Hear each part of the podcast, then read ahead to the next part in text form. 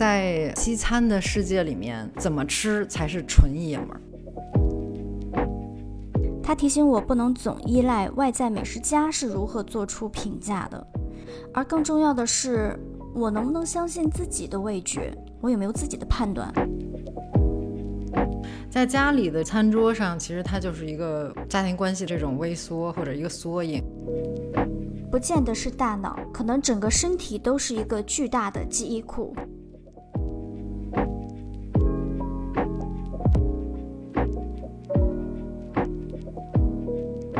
大家好，这里是明翠流 FM，我是若雅，我是雅迪。中秋节刚过，这期我们打算从吃月饼聊起，也想跟大家讨论饮食习惯以及。透过饮食习惯，或者说对于食物的选择，我们是怎样定义自己身份的？当然，这个过程可能常常发生在思考之外。嗯，先问一个问题：是雅迪，中秋你吃月饼了吗？对呀，也吃了，在西雅图可以买到新鲜的广式月饼，所以呢，我就买了一两个，有嗯有白莲蓉的，有枣泥的，都是双黄的这种，嗯嗯广式月饼，感觉到一丝欣慰。我今年吃的月饼是一个在上海住的英国女孩啊，他自己平常就很喜欢做饭，嗯，所以中秋快到的时候，他就给我们几个朋友。呃，自己动手做了月饼分给大家，嗯，因为是自己做的手工月饼，所以糖盐油脂的比例就是你可以自己去调配，所以我觉得吃的很没负担啊，不像可能外面卖的比较油腻，然后皮也很薄，嗯，我觉得这么厉害，是我这两年吃到的最好吃的月饼。当然了，说实话，这两年我也没怎么吃月饼。哦哦哦，这两年吃过的唯一的一个，也是最好吃的一个月饼。嗯，希望他只听到了前半部。对，也是广式的月饼了呢。我不太清楚哎，就是它的外观看起来，就是刻板印象中，我觉得那个就是月饼，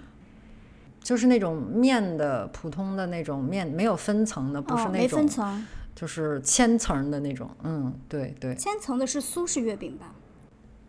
好像是我理解，广式月饼是那种金黄色的。对，是的。对，要是在国内的话，就还能吃到像我小时候，原来我妈就买过云腿月饼，就是云南那边，感觉像一个甜咸口，而且很重口，就是重油重糖的一个。油酥的饼就是大小和广式月饼也差不多，但是包在油纸里面，然后这个油纸会被油浸透。嗯，对，里面放的是切碎的这种云腿，感觉听起来好胖啊。对，好像也可以叫饲料月饼这种感觉。嗯，好形象，催肥。对，对。然后对呀，你在上海那哎，在上海其实你吃鲜肉月饼也很好呀。嗯，可以买得到呀，但是考虑到卡路里，我嗯啊，鲜肉月饼我觉得还好，那跟你吃个包子差别就有点差别，但是那点差别你只吃俩的话，其实就差别不大了。嗯，主要鲜肉月饼不仅仅是中秋节才可以吃得到，就平常在买那个水煎包，哎，不是，叫什么生煎包对对，生煎包，对不起，嗯，平常在买生煎包的店的时候也可以吃得到，所以就不会特别在过节的时候点来吃了。嗯，可能那个也很好吃，就是有这么多各种各样的这种不同的月饼，真的是每个地方都有各自的特色。嗯，没错。中秋节，我是真的会觉得它是一个非常非常浪漫的节日。嗯，中秋节因为它又叫做祭月节或者拜月节，所以这一天其实是在这天其实是在拜月神的。嗯嗯，拜拜月啊，拜月 怎么感觉好像听到这种？哦，你好，教主某某教主。嗯，你好，我是拜月教教主。对，电视剧看多了。对，就是。和它跟很多中国的其他传统文化是一样的，就是古人对于天象或者说宇宙之间的这种斗转星移的一种，嗯。嗯崇拜或者敬畏，尤其是对于我们是农耕文明、看天吃饭的民族，就会更加深了这种敬畏心。嗯，哦，有道理。对，嗯。而且这一天就是月亮和月光，它好像真的是一种，嗯，不管是古诗词还是你你之后看到的写的散文啊、音乐水调啊，歌头，嗯，就是它都会是一个很重要的元素，就是它好像总能激发起人类内心很温柔的这种情感，嗯。嗯，我记得我大概还在上小学五六年级的时候，有一次过中秋节，呃，但是我爸爸就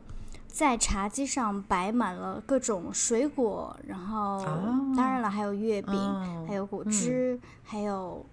应该是有一本古诗词吧，嗯嗯，然后当时他就把茶几抬到了阳台上。那个时候我们家还是住家属院，就是它的那个外观就是水泥墙，不像现在商品房可能阳台都包进去了。我们就是阳台就是在室外，嗯，然后刚好我家阳台的那个朝向有那么一个时段，月亮就非常皎洁，非常大，就你根本不需要开灯，也很亮。然后它就是那样子挂在你面前，嗯，然后我们就抓紧那个时刻，然后我爸爸就就一边吃，然后一边在，我爸就是在吟诗，嗯，啊这个是一个对我来说很印象深刻的回忆。不过好像也就只有那么一次，就第二年可能我爸觉得哇太麻烦了，算了吧。就是因为只有一次，所以你印象才这么深刻。嗯，有道理，嗯，借口达人。对，我觉得很多时候这种传统性质的节日，真的是要靠家里的这种文化氛围去培养你的习惯。像我们家其实就根本没有这个习惯，就是所以中秋节可能对我来说，也就是比较简单的一个节日。我们家也就复杂了一次。收很多月饼啊，然后吃很多月饼啊。但是后来长大之后，自己会哎，再想起来，哦，原来小学、中学读过的那些诗词，嗯，还是确实很浪漫、很美好的。可能尤其北方人在城市里面，可能真的这种节日的呃气氛不是那么浓。嗯，但是其实像南方，我以前在嗯、呃读大学的时候，他们每一次过节是很隆重的，包括清明节，就是举家出动、爬山去祭拜自己嗯祖先的。嗯。所以我嗯人生中第一次祭拜祖先是祭拜 我同学家的祖先，就是我想说，嗯，哦。就是我爷爷埋在哪里，我自己都不知道。哦，对，是真的很淡了，所以哦真的是要靠家里面从小给你一个意识，嗯。不然虽然是从小在中国的这个环境里面长大，可是你你对自对对自己的文化的了解真的是很缺乏的。嗯对，所以刚好想要推荐一本书给大家。就这本书叫做《传家》，嗯它其实是一套书，姚仁祥，然后他按照春夏秋冬哦四季来编写的四本，嗯、有关于中国人的生哦活智慧，还有传统文化，它具体浮现到日常生嗯活所呈现出来的那种美。呃比如说节气啊、节日啊，中国人是哦怎么赏、呃赏嗯秋天的，怎么度过春天的，包括有很多家嗯书，中国的传统服饰嗯经历了多少的变化，然后京剧，当然了，饮食绝对是呃中国文化里面最重要的，大量的篇幅是在讲饮食的。嗯，而且他真的很用心，是这本书他用了非常非非常多精美的图片，虽然不是立体书，但是很多页它中间是可以打开的。嗯，对，所以在看这个书的过程中，我是也意识到了自己的无知，它其实不是那么高深的，说实话，对于普通读者想要了解自己的文化是非常非常有友善的一本书，所以也很推荐给大家。那它既然是要囊括整个这个中国的文化的话，那各个地区之间它是怎么去协调协调的呢？因为每个地区其实从文化上来讲是可能会有很大差异的。嗯，我不觉得他想要把中国所有不同地方的这个文化都要含囊括进来，因为这显然这是一个更宏大的题材。嗯，其实它的主要线索还是春夏秋冬，以这个四季，还有他自己的身份来进行的。所以他的身份就是她是一个女儿，是一个母亲，是一个妻子，因为传家嘛。就是当然很重要的是，非常在里面，他非常强调家庭的价值，还有或者你也可以说家庭的教育和家庭成员之间的互相影响。饮食是它里面很重要的这个部分。嗯，比如说他写到了某一个季节时令相应的一些食物，比如说月饼啊、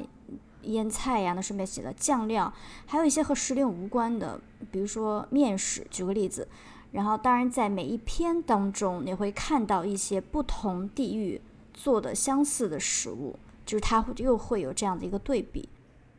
嗯嗯嗯，就是在同一个时间段内，横向去看，说每一个地域的人，每一种这个不同的，嗯，一方水土，然后它养育出了什么样的这种这个时间段里面的一种文化习惯，是吧？而且姚仁祥他也是一个，呃，多文化环境下生长的。如果你去看这本书的话，所以，嗯，他很自然的会有一道美食或者民间习俗，讲出这种拉出很多的小故事。嗯，所以这本书它并不像是一个真的中规中矩的百科全书，我觉得它更像是一本生活日记。然后越写越多，然后最终。不断的扩写成了，嗯，不断扩写，不断查阅，嗯，然后最终变成了一套丰富的讲中国人智慧和这个，嗯，传统可能关于美的这本这样一本百科全书。嗯，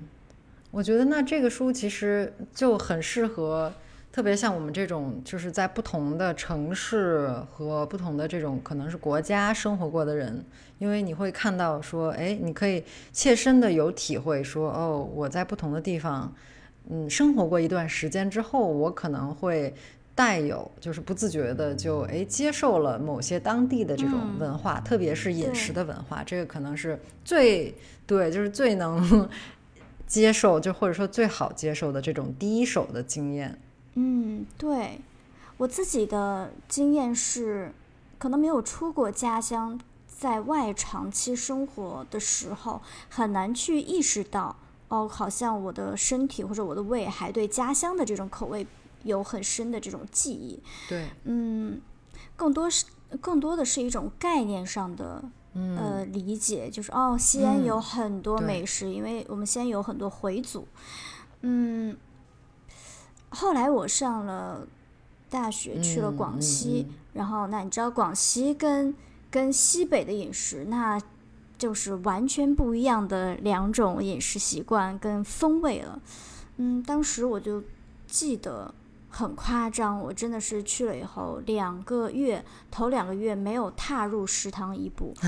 我实在是受受不了那个螺蛳粉的味道。其实螺蛳粉还不是最臭的。就我觉得老友粉更臭，就它会有一些酸笋啊，就是可能我不知道用什么方法，就对我来讲，就是天哪，怎么可能会有人吃这种东西 嗯？然后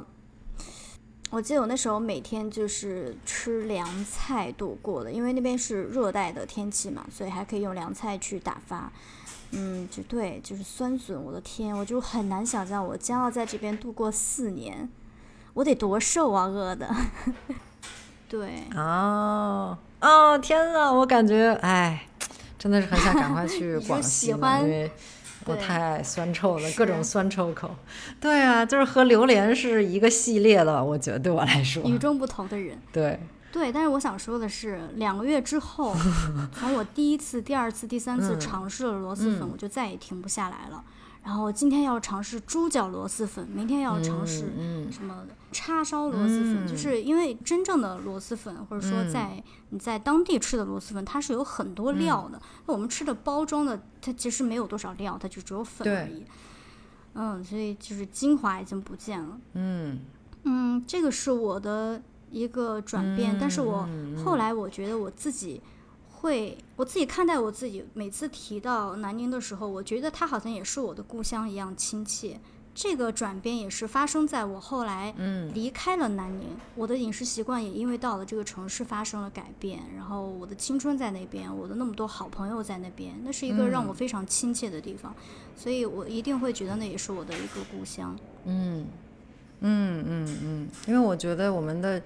呃适应能力其实是很强的，就是在搬家之后搬到一个新的城市之后不久，可能是。很难说是半年还是一年，但是可能循序渐进的，你就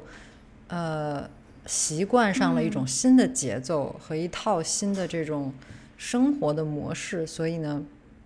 有时候你都没有察觉到自己已经非常能够融入这个地方了。但是当你一旦在离开，就像说你离开西安，就离开自己的家之后，其实你会才会开始想家，就你可能真的才会意识到，哦，原来。我的家到底是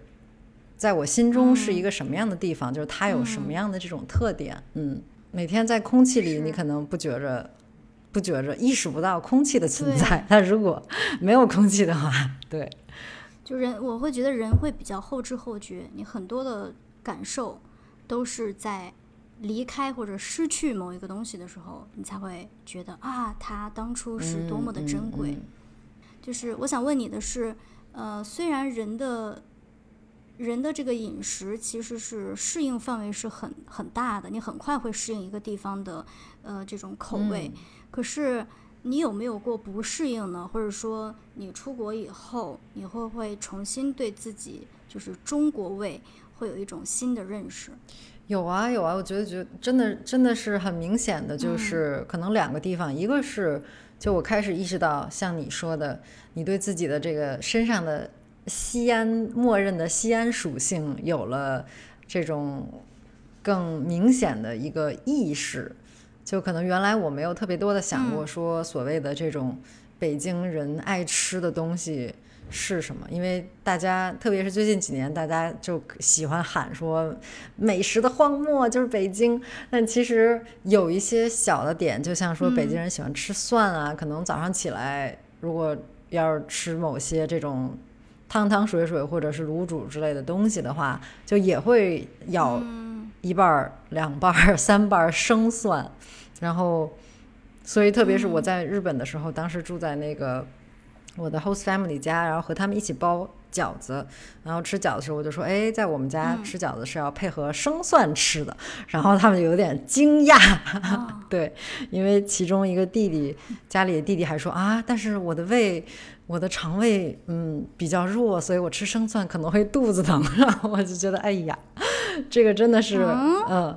那我就会我会有问号了，因为就是我的像我的日本同学他们。喝出门跟我们一起喝水的时候，从来都是点冰水。这个时候就不考虑自己的肠胃了，吃一个蒜就觉得。就是他不能吃辣的，他们是那种，就是因为日本传统的饮食里基本上对就嗯，应该说就基本没有辣，对，所以他可能不太习惯吧。但其实即便是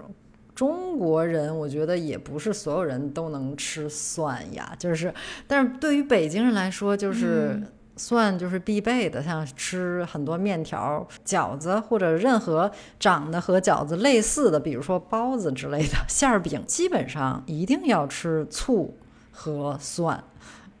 然后，所以，呃，你闹不清楚，就是吃这些东西到底是为了是吃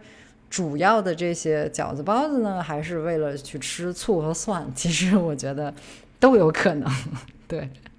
有些会有糖蒜，对，像我我自己，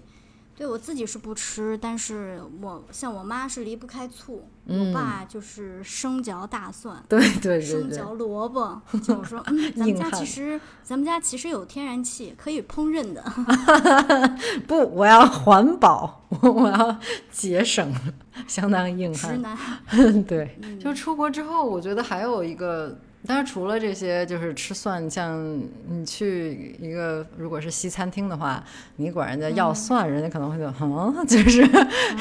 问号脸。对，除了这个，就是还有，我觉得很多西餐其实他们会默认可能吃那种三明治或者是沙拉，就是这种就没有什么热乎气儿的这种吃的，这个真的是。还挺难适应。这个我可能到现在都没太适应。关于温度的这个差异，也是我当时去英国的时候很难适应的一点。我们常常其实早上跟下午连着上课，中间休息时间是很短的。嗯，所以在就是在英国，尤其在第一区、第二区，会有很多的这种连锁店，像 Pret，它里面有热的咖啡，然后旁边就有一个很长的冰柜，里面就有各种。对，所以我看他们也很习惯，就是端一杯咖啡，然后拿一个冷的三明治，再加一个薯片，然后可能拿一个水果就走了。然后这个对我来讲简直是，简直是虐待，就是中午就不是饭。啊，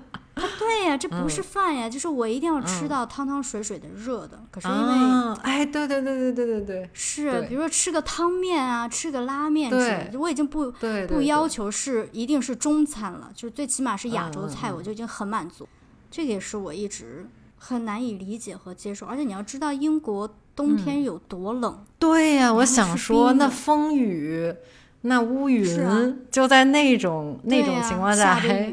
嚼着冰冷的 三明治和沙拉。我记得有一次圣诞节我去苏格兰，苏格兰在更北部，所以其实它的温度更低。然后我记得我当时穿了两层羽绒服，但是当然它都是比较薄的。然后就是我当时有点热的东西在那边，我就看到一个嗯白人，他应应该是苏格兰人吧，穿的。背心、短裤，然后运动鞋，应该是刚运动完，然后拿了一杯拿了一杯那个呃咖啡，然后他说：“天哪，我们到底是不是？好可怜！我觉得我们是不是有拥有不同的免疫系统？然后我在那边已经冷到已经穿两层我都很冷，然后他居然可以，而且他完全没有感觉到很冷，他觉得非常的他刚运动完吧？可能那也不行啊！我你太冷了，我整个鼻头、整个眼眶都是红的。”真的是很奇怪，因为其实就是我不知道你有没有试过，就是，呃，但我猜你应该试过，就是吃剩饭，有时候因为我会吃剩饭嘛，可能就是冰箱里拿出来就直接吃，或者或者放一下，对对对对对对，所以呢，就是这个时候你吃就和你。这个因为温度会对食物的味道和这个气味有很大的影响嘛，所以说同样，即使同样一个食物一道菜一个三明治，你热着吃和冷着吃的味道完全不一样。就是一冷了之后，你的味觉和你嗅觉，对吧？你就根本品尝不出来那么多味道。所以我在想说，哦，那他们的比如说三明治啊，或者是其他沙拉，那它在调味的时候，它是不是按照这个冷，默认是按冷的这个温度去调的味呢？因为这个，如果你加热之后，它可能温度会，呃，它的这个味道会变得特别浓，或者它气味会变得就是过于浓烈等等。所以，嗯，这个我是搞不懂。还有就是，我我总觉得哈，吃热的东西更容易饱，就是有一种饱足感。嗯，还有那种满足感，也更容易满足。对对对对对对，嗯，吃冷的东西，尤其他们的三明治，你没有觉得经常会有很白很白的鸡肉夹层？啊，对，嗯，鸡胸，鸡胸，是的，对，鸡胸，就会感觉又是从那种很冷的冷库拿出来，就感觉是从太平间拿出一个尸体，然后直接就吃的那种，嗯，嗯，经过生活的锤炼，只会觉得自己对于食物，嗯，还有口味这个接受度会来越来越广，但其实还是会有很多的，比如说折耳根。嗯啊，对对对，你喜欢吃折耳根吗？哎，折耳根真的是鱼腥草，一我不能，我到现在也不能爱上它，但我妈非常爱，我也是不太懂，就是 刘阿姨果然是很特殊，巾帼不让须眉呢。阿姨，对，我觉得就是除了那个味道以外，它的那个口感，就是那种带有姜汁儿的那种口感，我不喜欢。嗯，哎呀。我觉得，反正我自己对于食物的很多探索都是被动的，或者说有一种勇敢叫做被动的勇敢，就是嗯，你知道，两馆人吃东西比较野，special，比较野，就有时候会吃吃完一桌家宴，就可能朋友请客，然后就会觉得，哦，原来吃过之后才知道这个是那个，就觉得嗯，哦，我要回家休息一下。突然感到一时感到一阵头晕目眩，嗯，对，所以你看，嗯，每一次离开一个地方的时候，就真的会对曾经居住过的这些地方，以及身体其实已经帮你适应以及接受那样子的，嗯，饮食习惯呀，或者食物啊，或者口味。在国内的城市之间，还是可以找到很多饮食的共性的，虽然吃法不太一样，但等到出了国以后，尤其去到可能不以美食著称的国家。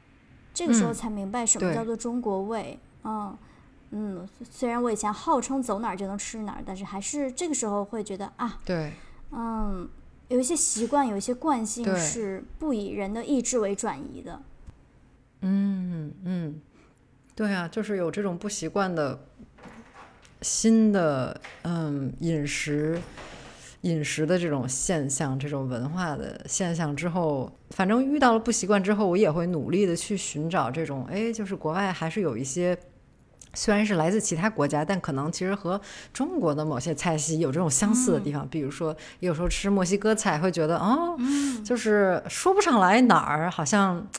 很有中餐的感觉，就是也不一定是川菜啊，但是是那种调味儿，或者是那种就是做什么猪肉或者牛肉这种感觉，会觉得嗯。就很好很好接受啊，对，嗯嗯，就是在差异当中会寻求一些重叠的地方，是是，这也会会给你一种熟悉的那种感受，对，会觉得哇，对，我有新的有一种新的这种连接。对对对对对对，没想到可能我和墨西哥人之间还有一些共通的地方。对 对。那其实除了饮食在地域文化之中的这些区别呢，其实饮食我觉得它也和我们的这个性别身份上的认同是有很直接的这种关系的。嗯嗯。我就是今天其实才刚刚重新就是又复习了《饮食男女》这个电影，嗯，是那个李安早期的一个作品嘛。然后我觉得他早期这些作品都非常的非常有意思，就是很很多有这种很细腻的、很呃温情的这种场面和理念在里面。是，当然就是《饮食男女》呢，其实它的这个故事大概讲的是说。呃，这么一个家庭，那这个老父亲呢是，呃，一直是在这个大餐厅里啊，类似这种厨师长的这种位置。然后他这个半退休之后呢，会每周周日在。呃，要求家里的三个女儿都晚上在家里吃晚餐，然后他会做一桌，就是那个架势就跟满汉全席一样，年夜饭，就会有，对，就是用胡萝卜雕的花儿啊，然后用西瓜雕的花儿啊，在家里自己做烤鸭、松鼠桂鱼、松鼠松对松鼠桂鱼，就是动不动就是大菜，每一道都是大菜，然后小笼包等等。然后讲的就是，其实是这个呃一家人和这个家人与他们的朋友啊，他们在呃外面的这些男女朋友啊，或者是情人之间等等这样的关系。嗯嗯，它很有意思的点，我觉得就是它呈现出一种这个呃饮食和或者说就是在家做饭这件事儿，或者是在外面以这个从事职业的。在厨房里工作的这种厨师，啊，这些就是和料理相关的这些活动，它与我们这个人，嗯，在家里的一些地位，或者是在性别之间你的这个地位，有一些讨论。我觉得这个很有意思。哦，李安，我觉得李安真的很擅长透过这个饮食，透过一家人坐在饭桌上吃饭。去表现人物之间的这种情绪、情感和这个，你能感受到，就像你刚说的这个家庭地位等等，就他是透过一顿饭就可以把整个家庭人物关系和他们发生的事情串联起来，所以这也我觉得也侧面烘托了，就是真的这个饮食在中国文化里面真的是非常重要的，包括我们的这个餐桌礼仪也能，就是我们日常在家家宴的时候也能。感受到这个地位的不一样，比如说长辈不动筷子，晚辈是不可能开始动筷子的。嗯嗯嗯，对，就是这种在家里的这个餐桌上，其实它就是一个，我觉得是家庭关系的一个这种微缩或者一个缩影。就是你可以看到，哎，比如说在这个电影里面，那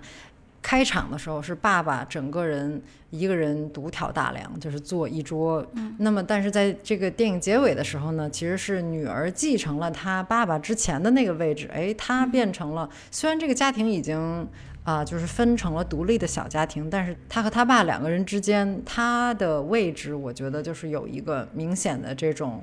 呃，上升就是他变成了做主的那个人，因为他是做菜的那个人。这种关系的转变，其实我觉得就像说，哎，我们小时候可能是由家长引领我们去探索这个世界，但是等这个家长们、父母们老了之后呢，那我们可能要重新的承担起这种责任来。所以说，他可能除了有这种长辈与小辈之间的这个。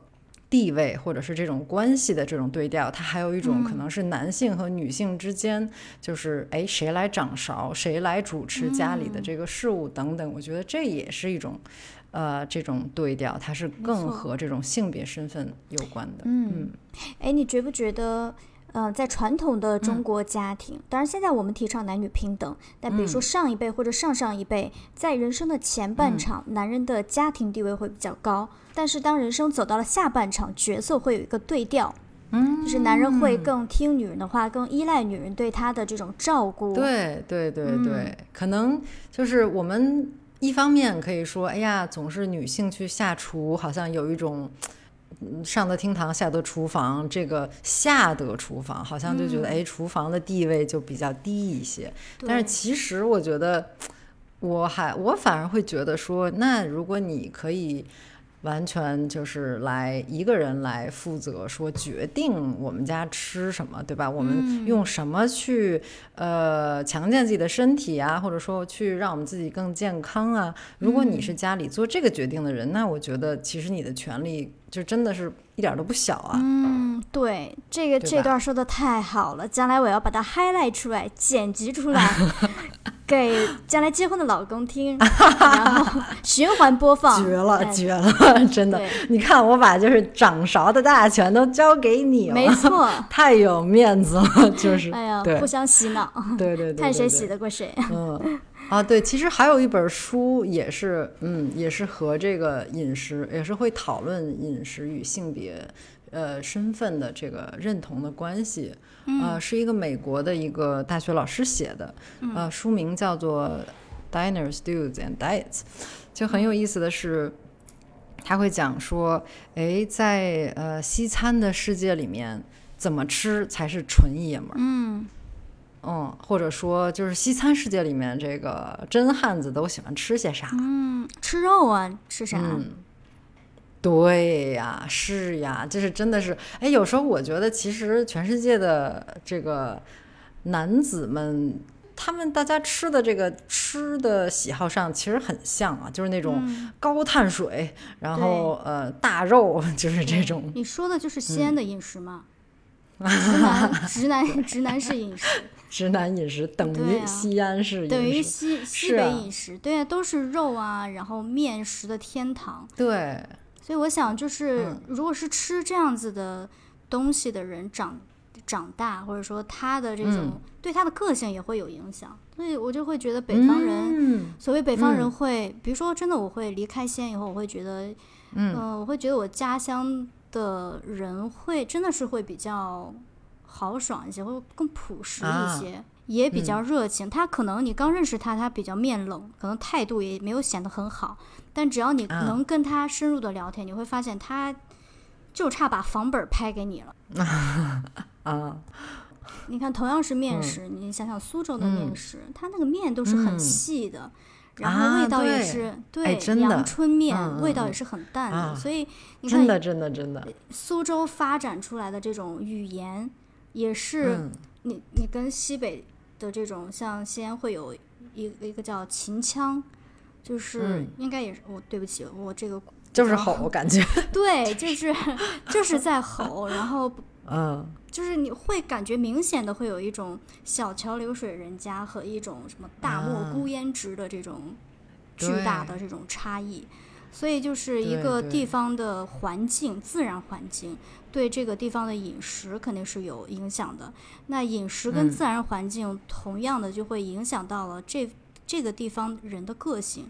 跟他可能表达的方式也会比较不一样。我觉得这每次想到这个，我都觉得是很有意思的一个风土人情的一一种现象吧。对啊，哎，我就嗯能想象到，在这个，比如说在大漠上，可能一个人在放羊，然后看到老远可能是一公里之外的另外一个人在放羊，可能叫大吼一声说：“走，去吃面去。”可能两个人就是骑着马或者是嗯。什么其他的 某些东西，然后一起去，对，骑着羊可能骑不过去吧，对，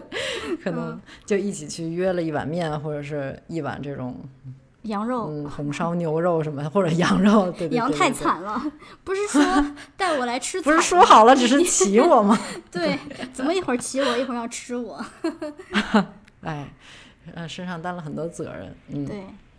所以除了在这个餐馆里能吃到的东西呢，还有一些像在现在就是大家也会吃很多零食啊，对吧？或者饮料这种东西，就是其实这些东西可能更好赚钱。你说餐馆儿其实就是薄利多销这样的。这种商业模式，但如果是零食的话，其实现在很多零食它也会在包装，就是显然了包装和这个零食的名字上，它会下很多功夫。那它的这个其实很多的功夫呢，它这个目的就是在于说，我为了要让男性去买我的产品，我得把我这个产品的名字和包装显得不那么女性化。这个也是这本书里讨论的另外一个很有意思的点。嗯，对，嗯就是还是会看颜值、买东西。就比如说，如果男生拿着一包粉红色非常可爱的小零食，嗯，他可能真的会比较尴尬吧。对通常情况下，对，当然我不知道啊，就是我可能去会去猜的话，我会觉得说，就是肯定也会有男生觉得，哎，就是这个东西是确实可爱啊，但是呢，就大家不敢去买，就是作为一个男性，就你很难说当着别人的面，甚至是 你就在超市收银收银的那个收银员面前，不管对方是什么性别，对吧？你都不好意思说，哎，我要买一个 Hello Kitty 口香糖什么这种的。嗯，那大家可能会觉得，嗯嗯嗯嗯，所以就是包括像这个，比如说最典型的就可口可乐，它的产品像可能健怡可乐，为什么要推出零度呢？你说，其实就是健怡和零度之间的区别，你就能对比出来。哎，健怡它是银色的包装，嗯，然后呢，零度是这种黑黑色的包装。装，对，然后零度听着就有没有一种男士洗面奶的感觉呀？零度可乐，就感觉很酷的样子。对，零是一种态度，对，然后健怡呢，觉得哇，我要健康。然后当然男性，对，但小怡怡就觉得哎呀 就对，我觉得啊，所以说就很多这些产品都会。都会去说，为了避免男性不买，那我们得推出一个个性化的一种设计，然后嗯去专门去服务于他们。前两周跟一个朋友去了上海的某一家法式餐厅吃饭，我们当时在呃某点评网站上，呃看到的这家评分很高，然后包括我们实地去走进去以后，其实都是一个挺期待的这种心情。嗯，但是比较有意思的是，当我们坐下来以后准备要点菜的时候，发现它是不提供中文菜单的，主要是它的这个菜单是用哦。花体写的，就是字母之间都是连笔，就是更看不懂了。哦啊，然后我就 当时问他，我说：“嗯那你们有没有中文菜单呢？”然后没有，反正最最终我们点菜是看着那个嗯某某一个点评网站上的图片来点的。啊，然后，呃其实在这个过程中，我也有询问餐厅的服务生一些有关于菜的这些问题，就是他的回答也差强人意吧。所以，其实我在想，那如果是这样的一个只提供英文菜单的法式餐厅开在上海，嗯，那么嗯他想要服务的人群对到底是什么样子呢？是不是就是完全，呃，嗯，你也不能说他不服务讲中文的人，因为他也可以说、哦，那我们的服务生可以跟你们解释呀。但是，呃，我在想，如果是爸爸妈妈这个级别的人，或者说可能英文没有那么好的人走进去，嗯。会不会感觉到有点嗯有点尴尬或者有点不太自在呢？我觉得像真的是点菜这件事情，即便是对于嗯可能刚出国的留学生来讲，就是他英文可能在已经拿到了某一个分数，但是在没有图片的协助下，可能刚开始也是一个挺难的事情呢。嗯，去多了当然就会慢慢了解到什么是什么。嗯，但是可能。而且其实很多很多的菜单是，虽然这个名字我不太了解，但是它会有一个括号，就这个括号里面会把这个原材料写进去，所以这个括号的里面的内容是对呃我们有帮助的。其实，然后这这这个餐厅它也没有就是括号里面的小标，然后又是连笔的英文，嗯。反正不知道别人的感受是什么，在这种环境下，我自己的感受肯定不能以愉悦来形容。而且最关键的是，它的食物并没有让我原谅它没有中文菜单这件事情，它的服务生的服务态度也没有加分。所以，那我在想，哎呀，对，就是这是一个有意思的现象。嗯，对啊，就如果你单用法语写菜单，然后。那你也相应的应该有一个会说法语的人，可以用法语给你解释，就是因为即便是法国人，有可能他也想知道哦，你这道菜里有没有我过敏的一些东西啊？如果他没写出所有的配料，对吧？那有可能现在会有很多人介意这一点，或者是就是如果用英文写菜单的话，但问题是服务员他也不知道这些菜，就明显他的反应的意思是说，当然了，要不然就是他不知道，要不然就是他。懒得解释，我觉得不管是哪种可能，那都是很糟糕的，对吧？对，因为他这个店，如果说他只用英文写菜单，那他就是摆出一副比较高高在上的这种样子，反正也挺自信的。可能他的他可能就不介意没有回头客，他不介意就是人们去评价他说：“哎呀，你看他怎么这么完全不考虑顾客的心理？”可能。他已经就是到这种程度了，我觉得这也是很有意思的一个餐厅，就是愿意去牺牲自己的口碑，而且但是很奇怪的是，像你说的，他就是菜也没那么好吃，那那这个我真的是想不通。嗯，所以我在想说，你看是不是通过菜单你就能看到某一个餐厅的，嗯嗯，他的一种理念或者说态度，嗯，或者说希望。所走进来的人群是怎样的？对呀，哎，我觉得真的是，真的是，因为其实菜单它具体用哪些语言，用什么样的词去写，真的都是是餐馆。按理说是这个餐馆，它要去精心去思考，要去仔细去打磨的一个东西，因为它就是一张名片嘛，对吧？所以其实，呃，因为我在我在学语言学之前，就是读到了这个。完全是和你说的这个菜单怎么样去书写这件事儿，就是呃，完全有一篇文章就是讲说，呃，研究了美国的这个大大小小各个城市的这个餐馆都是怎么去写他们的菜单的。然后这本书叫做《食物语言学》，它的这个作者呢是一个斯坦福大学的一个呃教授。这一篇文章里面很有意思的，他他就是讲到说，哎，美国的餐馆都会加哪些词？就是当你这道菜里面，比如说有一些类似异国风情的这种形容词啊，比如说印度香料啊，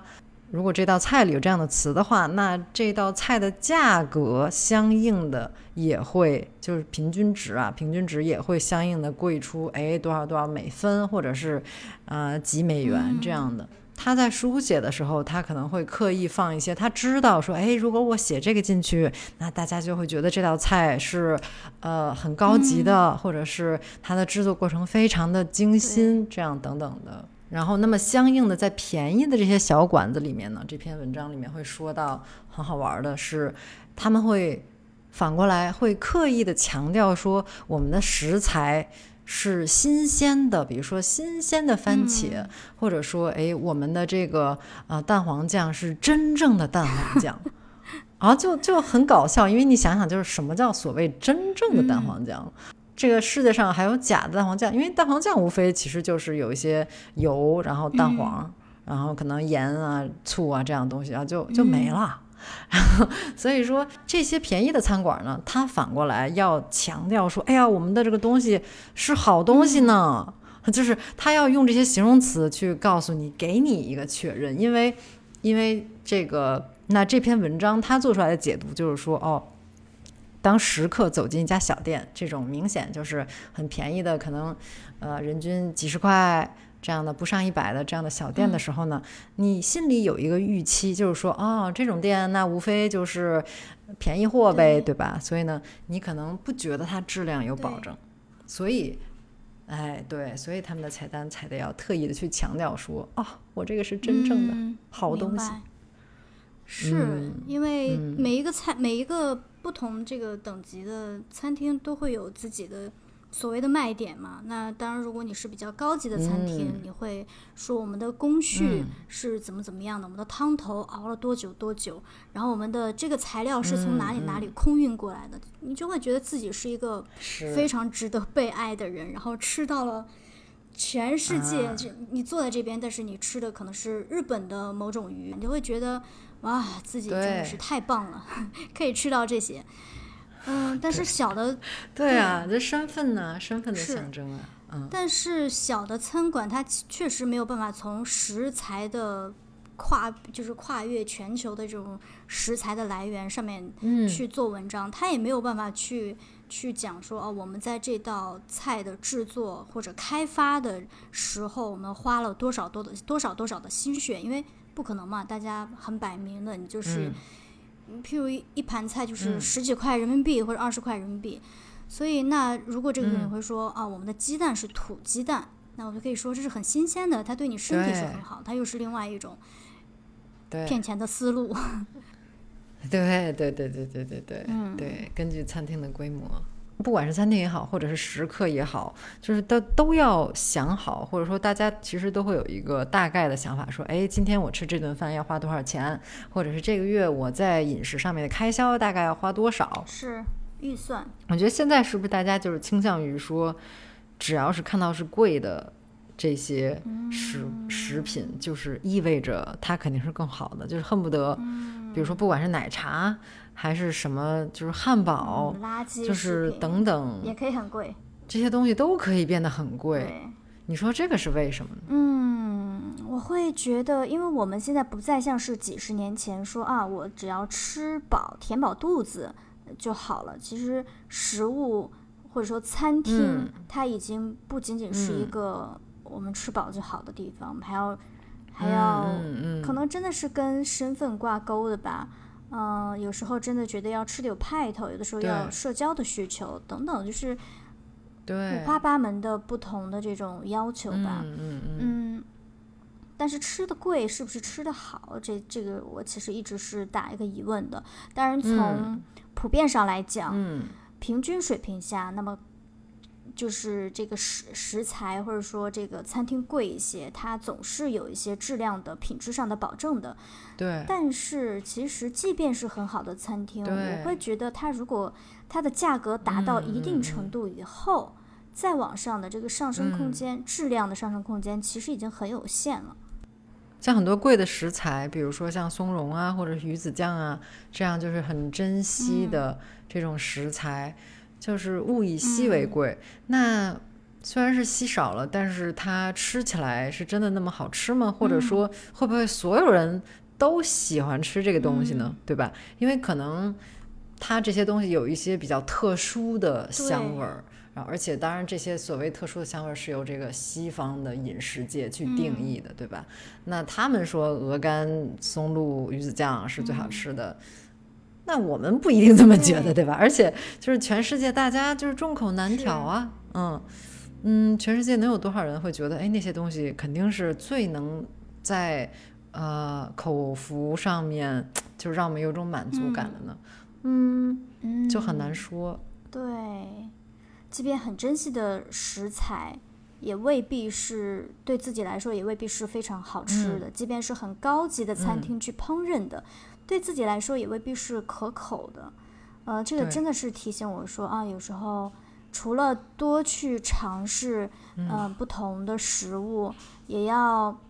也不也不能总是去看它是米其林几星，嗯，然后外面美食家对它的评价是什么？很重要的是相信自己对食物的判断和你自己的味觉。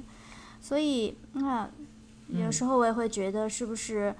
当不能相信自己的这种对口味的这种感觉的时候，那么贵就会成为了唯一的标准。当你可以有一个、啊嗯判断的时候，当你知道嗯什么东西对我来说是好的的时候，那贵它就不是嗯唯一的这种嗯不是唯一的标准了。嗯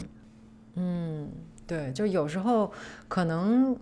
有些贵的东西，确实是有这个专业的人士在背后，他替你做了很多选择。那他做的选择可能是，呃，公认上面可能是好的，但是是否真的适合你，我觉得这个肯定只有我们自己才知道，就只有穿在脚上才知道这个鞋是不是合适，然后吃到对吃到嘴里才知道，哎，是不是真的，嗯，是好吃。对，完全同意这个你讲的这一点，因为真的是，呃，有一次跟几个朋友去日本濑户内海的直岛去，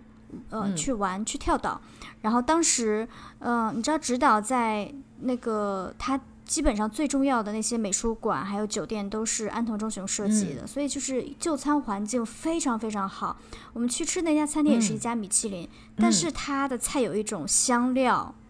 然后那个香料是我完全没有办法接受的味道，就吃到我太阳穴哦，都是痛的。嗯，然后哦，我怎么觉得别人好像吃的还挺，嗯，最起码表情正常吧，但我、嗯我是真的没有办法接受那个味道。我觉得天啊，就让我赶哦紧有没有家门口随嗯便吃点什么。真的是，但是是是是是，比较后悔的是，我没有去问到底是什么东西发出嗯太可惜了。以至于嗯，但同时也是很有很就是很宝贵的一个这个经验，就是哎，嗯，对我更了解自己了。是。然后奶茶，我觉得奶茶，你会不会觉得奶茶的这个兴起也是也是一个谜？就对我来说真的是个谜。嗯、是，我觉得更多的还是，当然确实有那种真的好喝的奶茶，但更多的是大家觉得这是一种，就是一个新的潮流，它是一种新的大家用来用来去社交的一种方式，比如说和同事啊。可能就是和朋友其实还好，因为你和朋友有很多其他的方式可以去社交，但跟同事呢，可能就是，哎，大家一起喝一个冰冰凉凉或者是暖暖的这种甜水，糖水就是心情好像也会好很多。对，对对对对对，是不是奶茶听起来也挺浪漫的？本身再加上一些可能商业的包装啊，因为嗯很啊多的这个奶茶的外啊包装都是很吸引人的，然后再加上你看到别人在排长龙，嗯，而且现在料加的很多，尝起来就像粥一样。粥，对啊，对对的，真的是，对，嗯，我觉得比起奶茶，我更不能理解的是泡泡玛特为什么可以这么贵，上千上万的都有。哦对，这我也是，我也是不懂。嗯，什么限量 款之类的，我还帮朋友去买过、排过。啊，就是是在那种是自动售货吗？还是？不是不是，在店铺里面，哦嗯。哦啊，当时说上海有好像十七个还是二十七个一、一个其中一个款式、限量的，然后其他城市嗯可能个位数，呃，当然没买成功啊，嗯，嗯，但就不理解这真的这么好吗？而且据说限量版发行，线下排队的这种提前一晚就拿着小板凳去占位子，我感觉就跟就跟太坑。看病似的，专家号就很难挂嘛，因为而且那种炒到上万的也真的是，那就是奢侈品了，其实对吧？嗯，对那。就跟买包其实是一个意思。收藏品也代表着某种财力，或者说，是，绝对。我很潮的这种象征。是呀，是。嗯过去大家还只收藏邮票，但是啊，当然邮票也很贵的、啊。对对对，它就是一张纸儿，就是一张纸儿，就为什么这么贵？是的，嗯，它就是一盘大萝卜，所以没错。对哎呀，暴露年纪了。暴露了年龄。是的，但真的是经典经典，奶奶，啊，赵丽蓉哎老师，哎，嗯，真的是最近几年有很多这种新的潮流，像有机食物啊，有机食物，我觉得就是也是挺让我纠结的一个点，就它也属于比较贵，就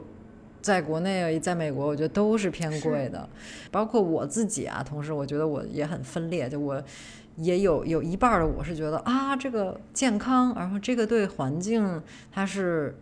嗯，按理说，如果这些就是种植这些农场啊，这些机构它是经过呃认证的话，那说明它它的这种种植方式就是用更少的这种呃化学的药剂，所以说对环境、对土壤、对河流长期来看是有很多好处的。但是我觉得哇，是不是有点贵啊？我这个如果说整个月都去有机超市买或者去有机集市买菜的话，就眼看着。钱就哗哗的流走了，一边哭一边呀，所以所以真的，一边哭一边哭着啃自己 买来的 这个胡萝卜。嗯嗯，对，其实这个也是我现在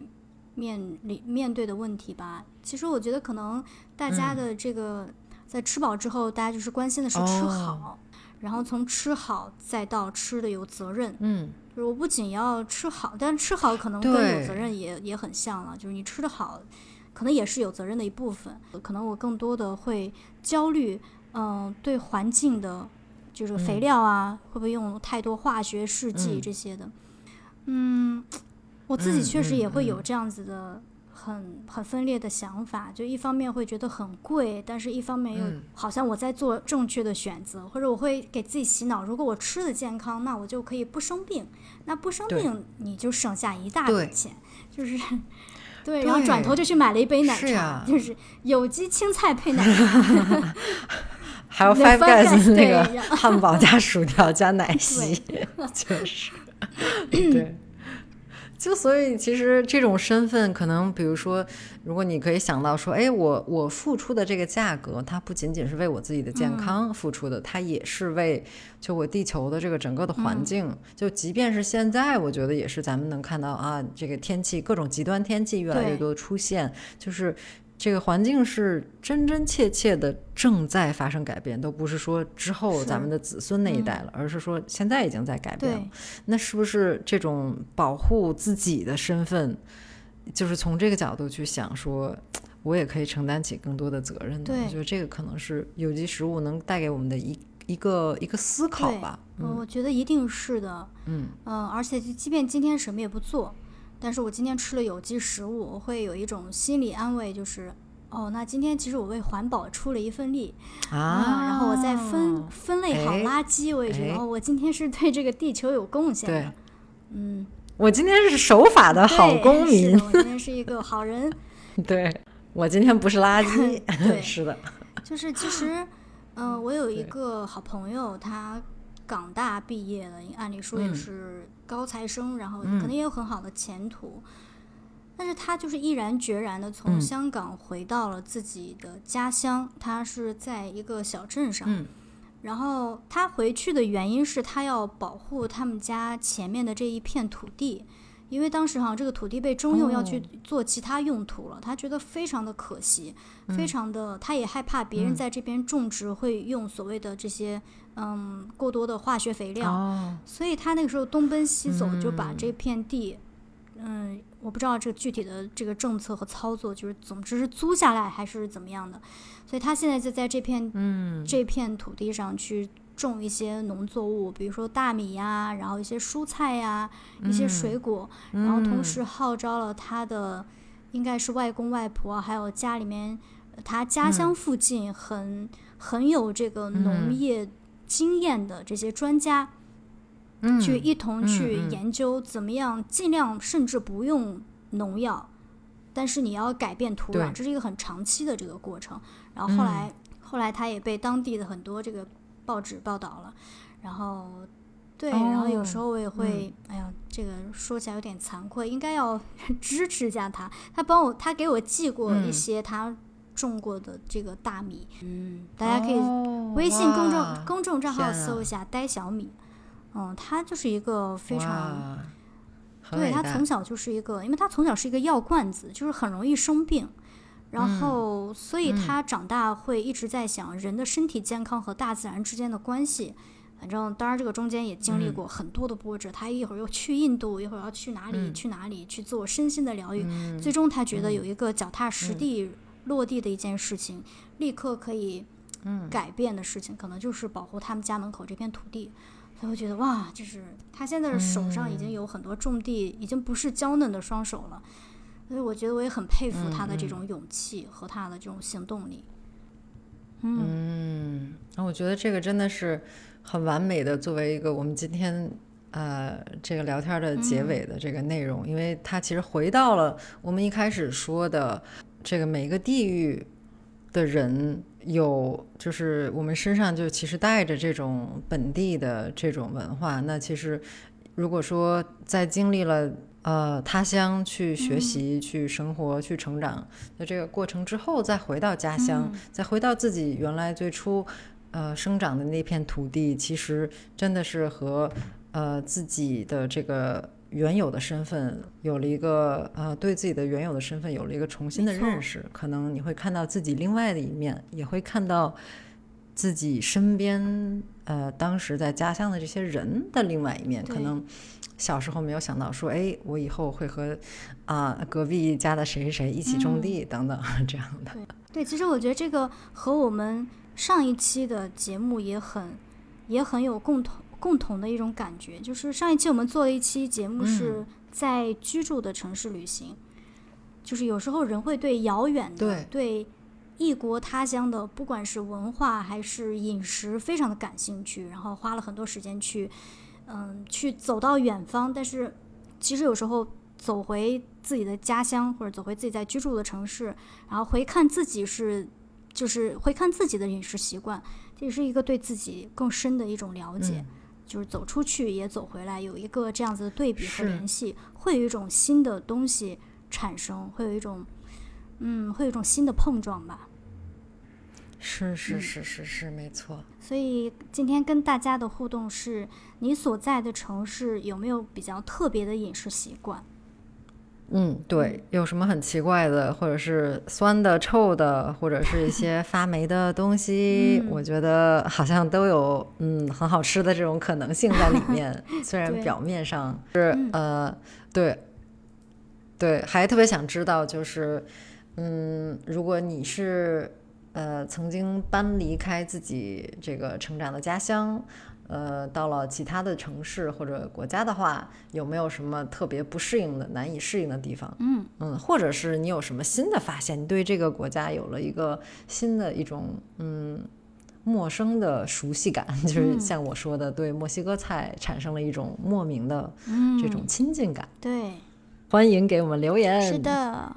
好的，嗯，拜拜。早安，晚安，拜拜。